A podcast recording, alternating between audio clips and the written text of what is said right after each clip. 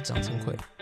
今天是十二月三十一日，刚好也是今年的最后一天。其实并没有要特别挑今天录音或者是上片，但是因为我平时就是固定在礼拜天录音，然后剪辑，一次一条龙这样子把东西丢出去。而刚好十二月三十一日是礼拜天嘛，所以这个日期并不是特别选的。但是既然这么刚好的在今年的最后一天录了 Podcast 的第二十集，那我觉得可能就暗示着我们有义务要来做一下年度回顾。那当然，这个年度回顾主要是针对我的人生呢，并不是针对单纯这个 Podcast。那我其实，在二零二三年严格来讲，并没有做很多事情，但是我觉得有一些选择，相对起来，它还是算是蛮重要的。今年年初的时候，我还非常执着于艺术创作，所以今年年初的时候，其实有画了一些油画。当然，其实在画这些画的时候，就会非常的痛苦，因为我其实画那些油画的时候，画的非常的不顺。我觉得我画的非常的差，那这个非常的差，就造成了我非常的痛苦。因为我算是一个自我要求，应该说对于创作的自我要求很高，但是又不够努力的人。所以，当你今天没有持之以恒的去做的时候，其实你很难达到高标准嘛。因为高标准都是努力之后的结晶嘛。那你连努力都没有的时候，你想要达到高标准，当然就会非常的困难。反正，在绘画方面，今年年初的画其实画得很不顺。那其实到现在我也没再画了嘛。除了这个绘画之外，我今年年初的时候想要做一件作品，它是偏向于录像装置吧。我大概形容一下我在做什么，或者说。我想要做什么？其实以形式来讲，它会是一个录像。那我做的事情其实非常的单纯，但我当时的想法就是很直接。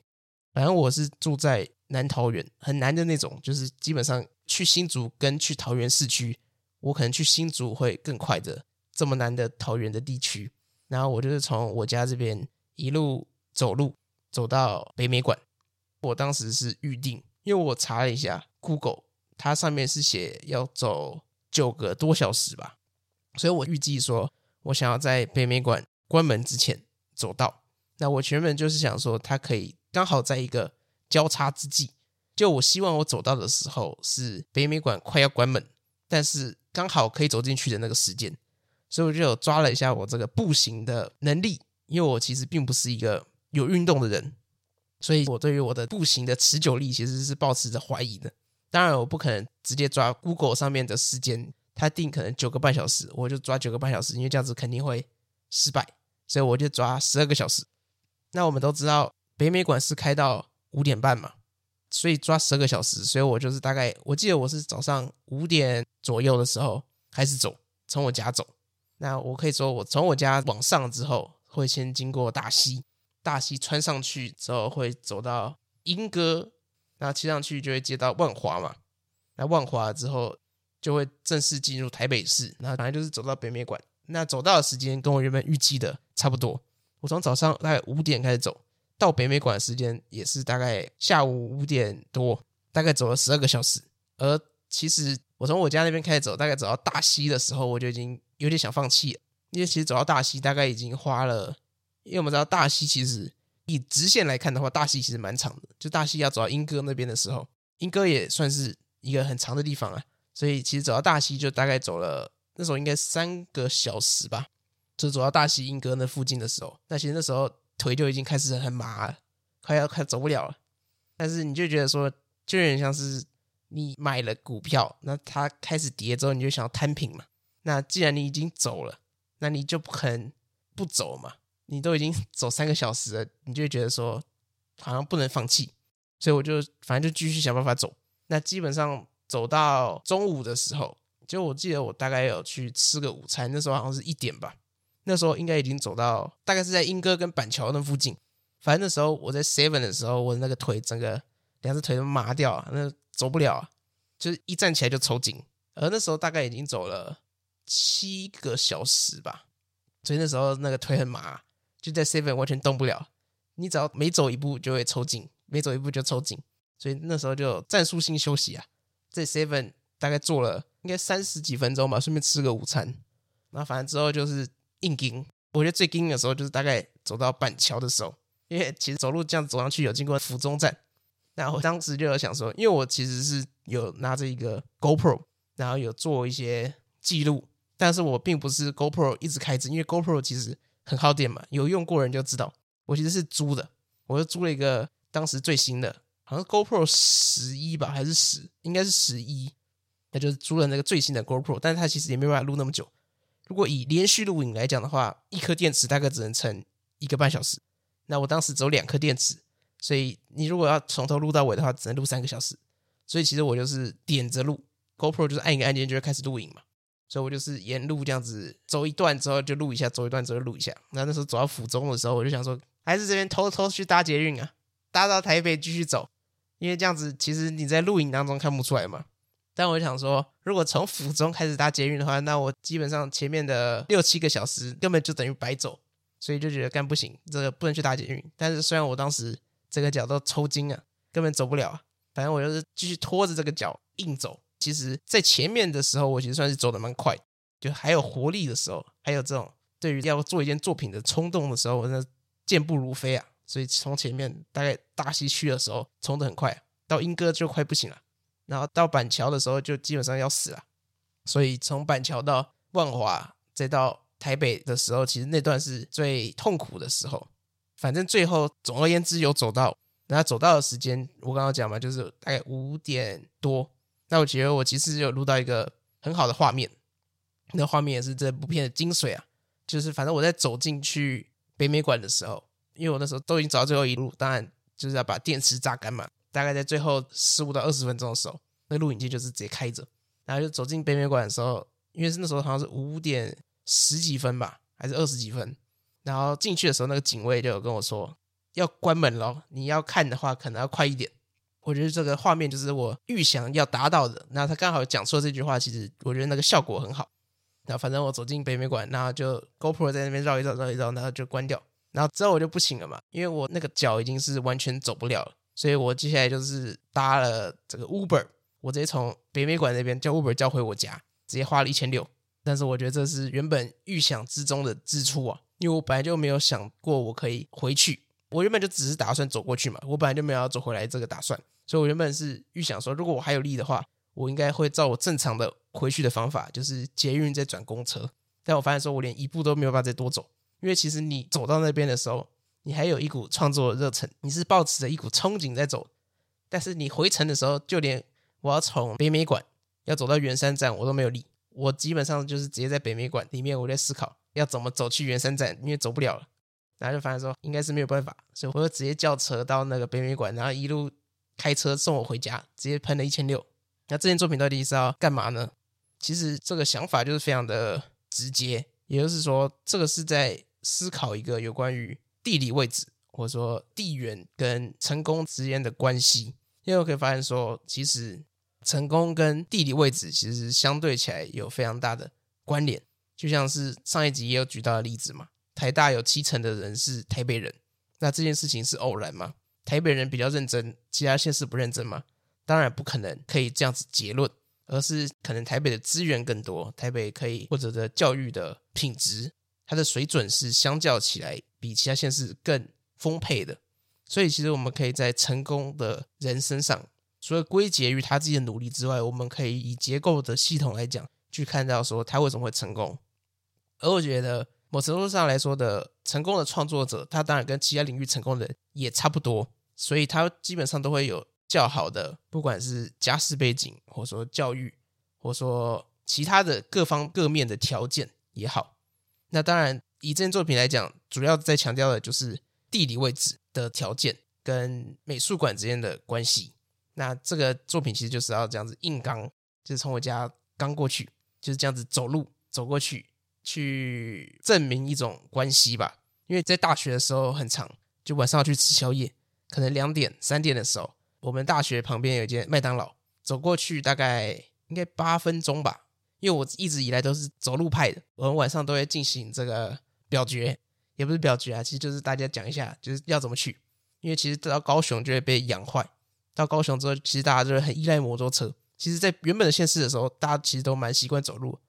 但是到了高雄之后，高雄人全部人都是靠着摩托车在生存，所以基本上都没人要走路。所以就算只是走路八分钟的麦当劳，可能骑车三分钟以内就可以到了。但是大家就是还是很多人会投骑机车，因为我们去吃麦当劳都是蛮大坨人的。因为我有一个很奇怪的想法，就是当今天有一个地方他用走路也可以走得到的时候，那如果我们用走路去，就会感觉那个地方离我们比较近，因为既然都走得到嘛。而这种深夜的麦当劳行程，虽然走路会花更久的时间，因为刚刚讲嘛，走路大概要八到十分钟，骑机车可能三分钟，但是就会有一种，如果是走路去的话，就感觉那间麦当劳离我们很近的感觉。我自己是这样子啊，就是当你今天说，或者说你今天出游的时候，人家问你说距离多远的时候，你就说用走就会到，那他可能就会带给人，或者带给你一种，那可能没多远。因为我们通常不会预设你说这句用走就会到，那可能要走一个小时。当然你不会这样讲嘛。当你今天要走很长的距离的时候，你就不会说用走的就会到这种话。而就是这种小小的契机，让我认为说用走的就会到，那可能它可以拉近我跟地点的距离。就假设今天用走路走到的时候，它其实就可以符合用走了就会到的这句话。而所以其实起心动念就是这么的直接。可能稍微显得有点太直白了，但是反正我当时就是抱持着一个冲动，就是认为说，如果我能走到北美馆，而且在它关门之前，其实某程度上来说，我是不是就把我自己的这个地理位置跟北美馆拉近了？那为什么会选北美馆？其实主要的原因就是因为我觉得北美馆相对起来，它是有一种象征性。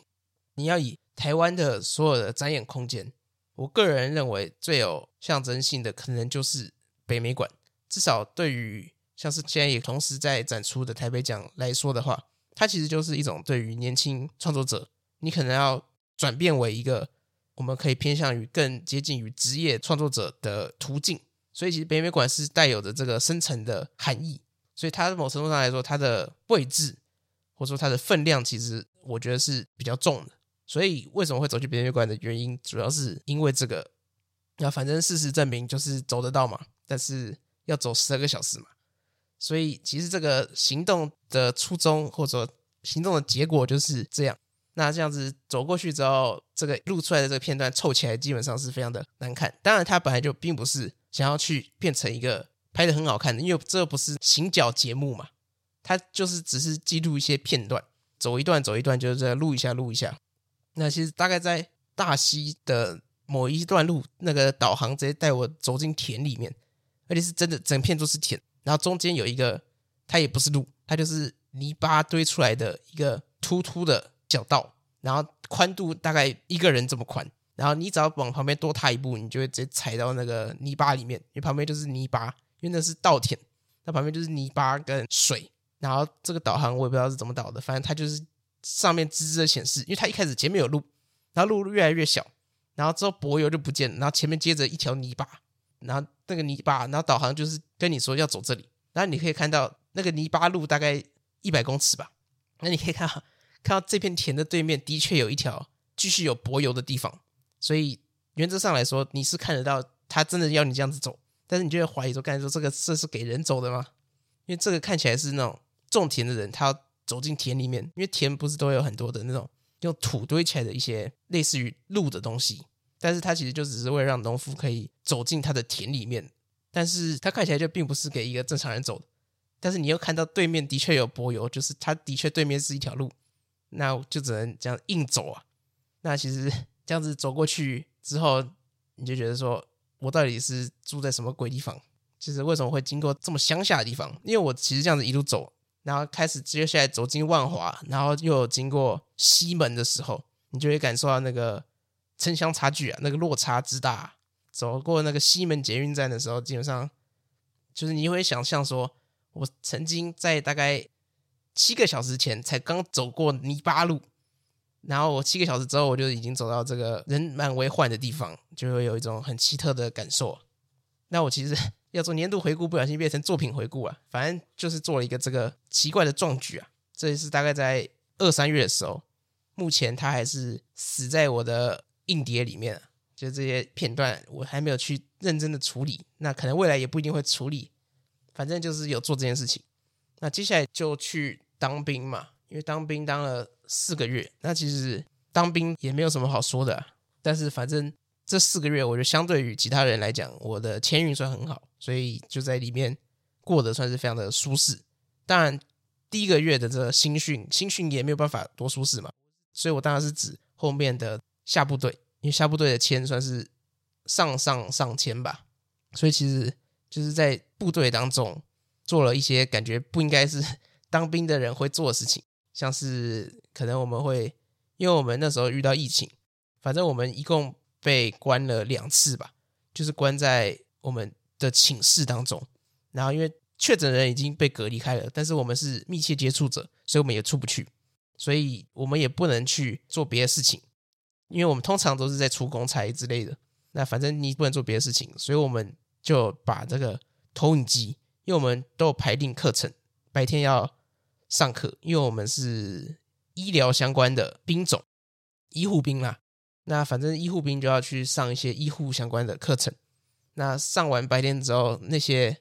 志愿意其实下午他们都有自己的事情要忙，他不可能一直在宿舍，不是宿舍，一直在寝室盯着你嘛。所以他其实下午就让我们坐在寝室里面，因为我们也不能出去，我们什么事都不能做，可能就是一直打扫吧。一直扫自己寝室，因为你寝室不能出去嘛。然后除了这个打扫寝室之外，我们就是用那个白天上课的投影机，因为他那个他那个投影机可以接手机，那我们就接手机之后狂看《南方公园》。就我们那个寝室里面的二十个人，然后那二十个人就是一直看《南方公园》。所以某程度来讲，其实有一点对不起这个国家。我不知道这个要怎么打仗啊？可能到打仗的那一天，脑袋里都只有《南方公园》的片段。但是这个可能也没有办法嘛，因为我也不知道其他人是多辛苦。反正反正我们那时候就是在一直看《南方公园》。但是你要说我们没有认真做事情嘛，其实也不能这样讲，因为我们是作为一个医护兵嘛，我们其实会有这种课程，主要也是因为里面建议我们要去考那个初级救护员的证照，其实就是俗称的 EMT one，就是你要开救护车需要有的那个证书。那至少。在看南方公园的状态之下，我自己还是有考到那个 EMT one，就是那个初级救护员证书。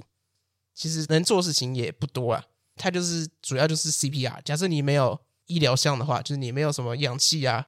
你没有一些其他的机器的时候，你基本上就是一直 CPR。反正至少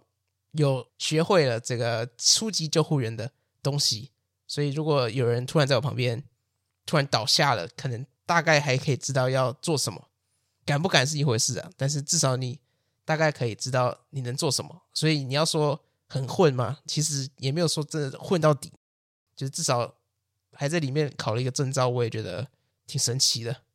那当兵其实大概就讲到这。那可见我刚刚前面描述了我的作品，描述了这么久，然后当兵就这样子讲过去，就知道我觉得其实它也没有很重要。当然，它有一些。转捩点，我觉得是可以稍微提一下的，也就是在新训的时候，因为手机都不能用嘛，所以其实，在新训的时候就可以很有效的进入沉思。因为我新训是在成功岭，新训的时候大概是日月底五月的时候吧，那那时候其实就已经很热了，当然跟六七月没得比，但是那时候已经可能都可以到二十八、二十九度之类的。然后我们那个寝室刚好那个冷气又坏掉，所以。基本上你就是在二十八度，然后还要睡在那个蚊帐里面，然后跟隔壁的人又要头尾交叉睡，因为那时候疫情嘛，所以你头旁边是一个脚，然后你那个心情就会非常的郁卒啊，所以基本上根本睡不着，超热，然后一直流汗，然后旁边又是别人的脚的时候，你就会很痛苦，基本上晚上都睡不着，所以我那时候在晚上的时候就进行了非常多的沉思啊，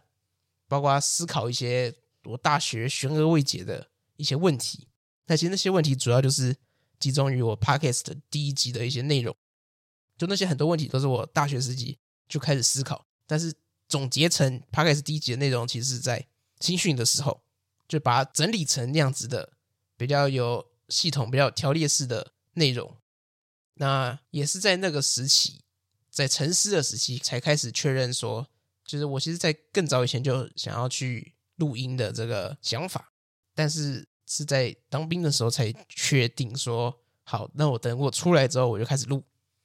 所以其实会有这个 podcast，主要可能也要跟这个当兵有一点关联的。那接下来其实当兵就这样子四个月就过去了嘛，所以出来之后基本上就可以直接衔接到八月，所以你可以知道说，我其实前面从一到八月好像随便的用两个事件就这样带过去，就知道我今年其实做事情并没有特别的多。那八月开始之后就开始录 Podcast 嘛，我 Podcast 其实是八月二十三是第一集嘛，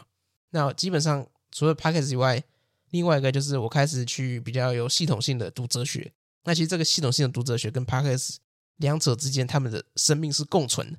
因为他们基本上是在同一个时期开始的。我开始比较有系统性的读哲学史，大概也是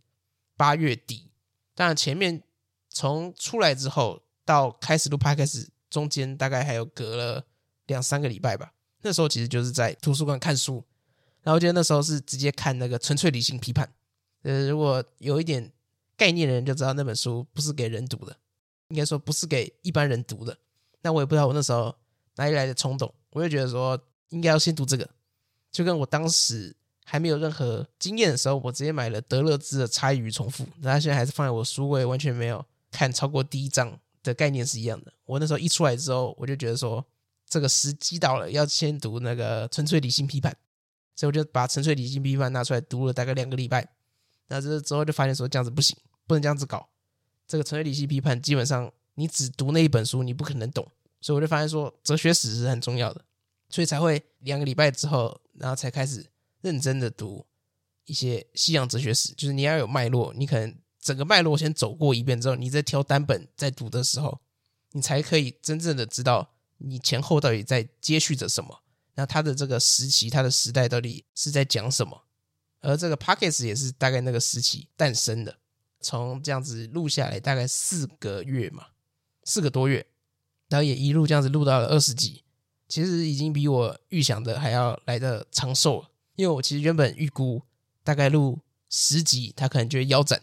因为这个其实你要一个人对这个麦克风输出输出四十五十分钟，那其实你每个礼拜要这样子对着麦克风空讲。稍微是还是有一点压力的，就是你可能真的有的时候真的不知道讲什么。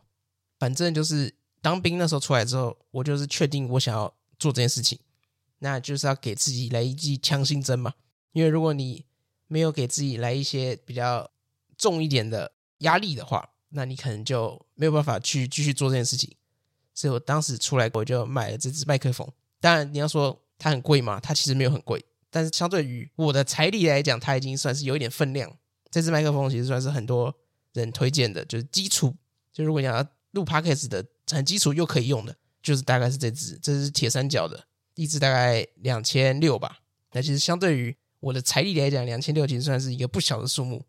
所以其实它对于我来说会造成相当的压力。所以我原本才预想说，至少要录十集，因为都撇除掉这个时间成本或人力成本，那些我都直接不看。就是单只看这个两千六的麦克风，因为我其实主要就是花这个钱，因为我现在的这个录音是最土炮的，因为它是有那种 USB 接孔，所以它可以直接插笔电上面，所以我是直接接着笔电，我也没有接那个音源线跟效果器，就那个录音的那个机器。那这个两千六，我原本想说录十集的话就是两百六嘛，那两百六好像可以接受，所以我一开始预期就是至少要录十集，让它变成两百六。目前为止，因为今天是二十集嘛。所以目前为止，一集的成本是一百三。反正这个 Podcast 目前的阶段，以一个创作者的身份来讲，它就是最纯粹的阶段，因为它完全并不是盈利导向。当然，我从一开始录的时候，我就没有把它当成是盈利导向。那其实我原本就是打算录一个自己开心的，所以就会没有在管这个有没有人听得了，或者说能听这些内容的人到底有多少。就基本上就是录一个自己可以去。回顾一下，它其实也有点像是一种日记的形式，因为当然我现在在录的很多内容都是我读书的一些心得嘛，或者说读书的一些归纳，那其实它也可以作为一个日记的形式。当然现在回去听很多集，其实都会发现说这个陈述的一些内容其实是有一点错误的，所以其实我从最开始的时候就一直强调说这个内容主要以听开心为主，因为如果你是真的想要从这里去学到。哲学的知识的话，其实我觉得说这个确定性或者这个真实性是非常值得怀疑的。所以当然大部分都还是会讲到我当时认为的正确，因为没有人会故意讲错嘛。所以我当时认为我讲的是对的的时候，可能过一阵子，就是因为我是边读边讲嘛。我刚刚有讲这个 podcast 跟我开始有系统性的读哲学的生命周期是并进的，所以当然我每读到一个阶段更有体悟的时候，我就发现说我之前讲的好像有些观点是错的，或者说有些陈述是错的。那其实，在有系统性的读之后，也就是说有建立一个脉络之后，其实，在读一些之前就买的书的时候，就发现说落差其实很大。就你之前以为你看懂，结果你之后再去看之后，你发现说你之前根本什么都没看懂。就是以一个例子来讲，反正就是之前的时候买一本书叫做《身体部署》，那《身体部署》其实是龚卓军一个南艺大的教授他写的一本书。那这个南艺大的教授，他其实是。哲学背景出身的，那他研究的是现象学，也就是主攻是梅洛庞蒂啊。那那本书其实主要在讲的就是胡塞尔、梅洛庞蒂的身体哲学。那其实我当时在看这本书的时候，就觉得自己好像有看懂一点东西，但是就仅止此而已。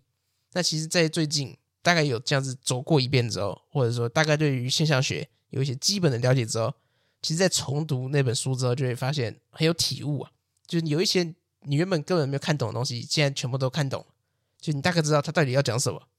而我相信，再过一阵子，如果你是有一直在保持着资讯更新，或者说你有尽量让自己可以持续进步的时候，你其实很快的过一阵子，大概不用多久，可能再三个月，你再回去看一些你曾经看过的东西的时候，其实就会差的很多，就像是一个概念，而这个概念也是现象学的概念。就是现象学有一个词叫做地平线，那这个地平线的意思其实就是指说，当你今天在一个很远的地方，你看一个东西的时候，其实你并没有办法把它看清楚，但是你就知道有那个东西存在，而它就是因为像是寄存的在你的脑袋当中，而当你越走越近的时候，其实你就可以开始去辨识到那个寄存的东西，而这个寄存的东西，其实当我们今天想获得知识的时候，我们其实没有办法从无到有，因为无不能生有。所以，当我们今天获得一个知识的时候，我们都是从我们的寄存知识，也就是我们有一个很模糊的概念。当时我们可能完全不了解它到底是什么，但是它就是在我们的脑袋中有种下了一个种子。而当我们越走越近的时候，我们其实就开始看清了我们当时寄存的那个概念到底是什么。而我觉得，在读这些书的时候，就有一种这种感觉。就当时买的时候，你看完之后，你好像就有一个模糊的概念，尽管你当时完全不懂。但是它就像是这个寄存知识一样，保存在你的心中，或者保存在你的脑中。那你之后有了脉络之后，你再看它的时候，你就会发现说，你之前不懂的某些部分，好像现在都更懂了。而我相信这种状态的话，你再过个三个月，你可能现在以为你懂的东西，又变成之前的寄存知识，你又可以再更新你的想法。所以其实我发现说，在大学的时候有一些课堂，他教的东西其实并不是有办法让当时。至少以我们那个大学的程度来说的话，有一些教的东西其实并不是当下有办法理解。像是在聊那个康德的何谓启蒙，或者说傅柯去评断康德关于启蒙的想法的时候，其实我们大学就有在讲这个内容。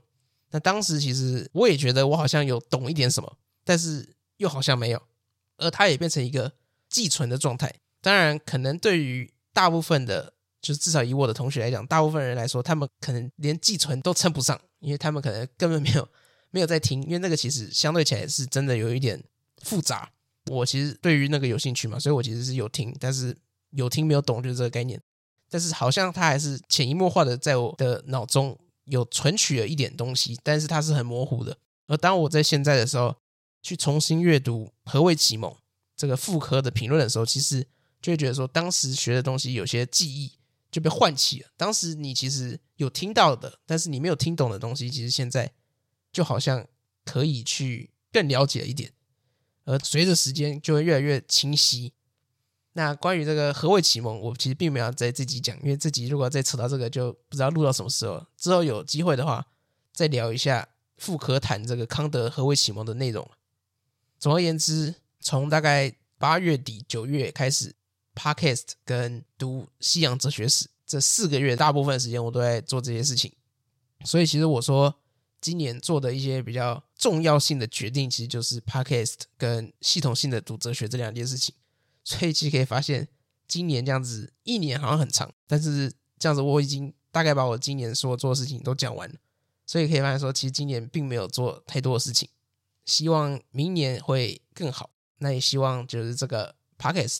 是有办法继续生存的。现在可以周更，主要是因为还有一点时间，所以这个 podcast 名称才会叫做“忙着装忙”嘛。就是你还有一点时间的时候，你有余力的时候，你就要装忙一下，做一些之后可能会没有办法做的事情。所以这个 podcast 能撑多久，我也不能保证。我希望它可以撑住啊，尽管之后假设可能变成不是周更，但是至少希望它可以活着。另外就是我其实从一开始我就是预期说这个 podcast 不应该长这样。就是他不应该是一个人在对着麦克风输出啊！我其实原本一开始的预想就是希望他可以是两个人或是三个人的形式，大家可以更接近于一种偏向是对话或者说聊天的性质。当然我不想要做访谈这种形式，所以我其实两个人、三个人其实想要找固定的人，但是这个事情就会变得非常的困难。首先，光有时间这件事情就可以删掉了我周围的大概八成的人。八成人大概都没有时间，大家都有自己的事情要做，不管是上班也好，或是继续求学也好，大家都有自己的目标嘛。那其实你要找到有时间的人就已经很难了，那频率要对的又更难。因为我可以说，这个节目现在目前在谈的东西，并不是非常的大众，就并不是每个人可能都适合谈的。但我也没有说未来一定要继续这样子讲，但是至少就目前为止，好像是这样子，没错。